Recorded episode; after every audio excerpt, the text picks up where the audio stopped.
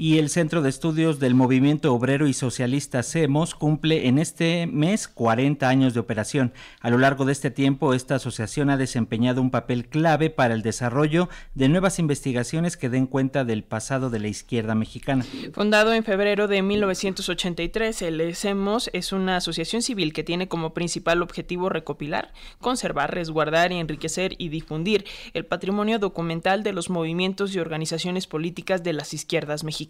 Pero para hablar de ello hacemos contacto con la doctora María Elvira Concheiro. Ella es investigadora de la UNAM y quien cuenta con una amplia trayectoria en la máxima casa de estudios y también tiene mucho que ver con este aniversario de SEMOS. ¿Cómo estás, doctora? Bienvenida.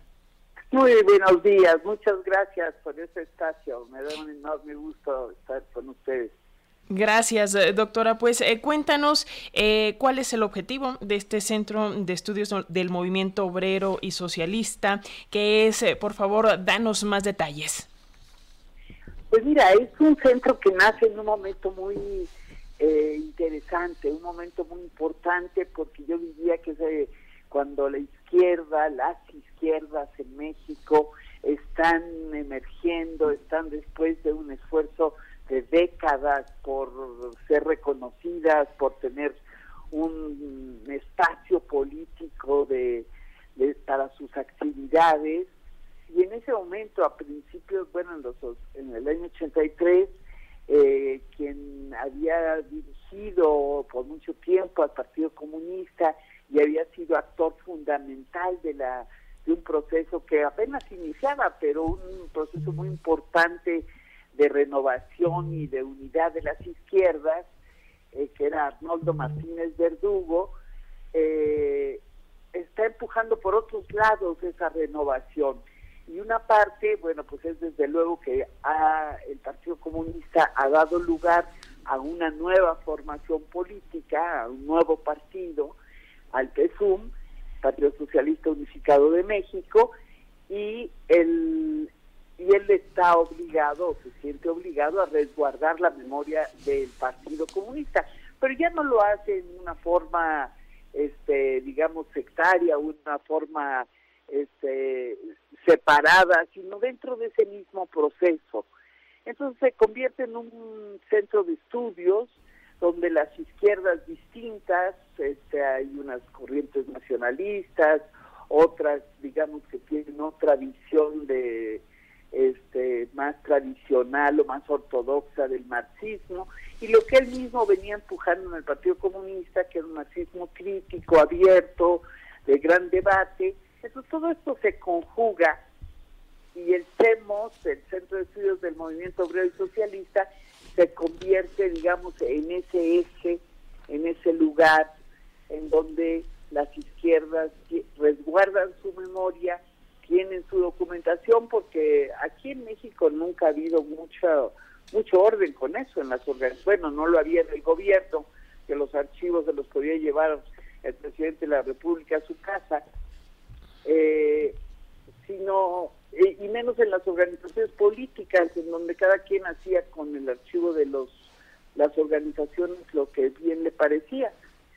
Entonces, el, el CEMOS no solamente fue ese lugar donde se reconocía que tiene que ser resguardada la memoria, la documentación de organismos que son de interés público, que lo han construido, digamos, la sociedad, sino que esto tenía que quedar regulado. Y eh, Arnoldo Martínez de Lugo fue impulsor de modificaciones que ya no alcanzó él a ver, todavía faltan hasta esta fecha, pero algo se ha avanzado sobre lo de los archivos.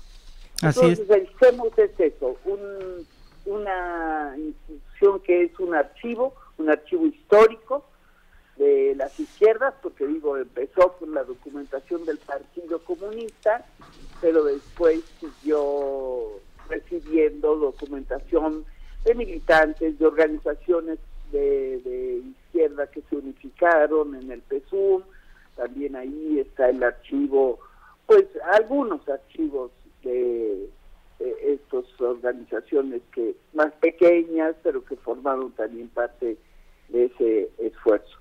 El PMT no, por cierto, no, no dejó su archivo ahí.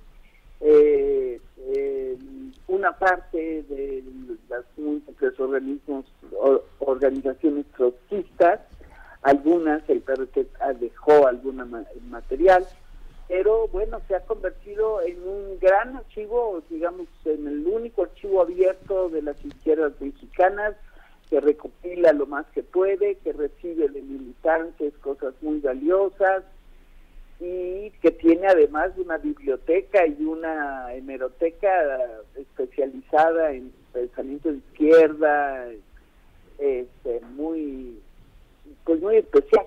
Doctora, por lo pronto es lo que les diría de, una organización que viene de un impulso de transformación de las izquierdas. Así es, y que es importante seguir eh, actualizando, como bien señala, y también seguirnos informando y conociendo más acerca de este trabajo de la izquierda en nuestro país. ¿Cómo nos podemos acercar al centro, doctora? Coméntanos.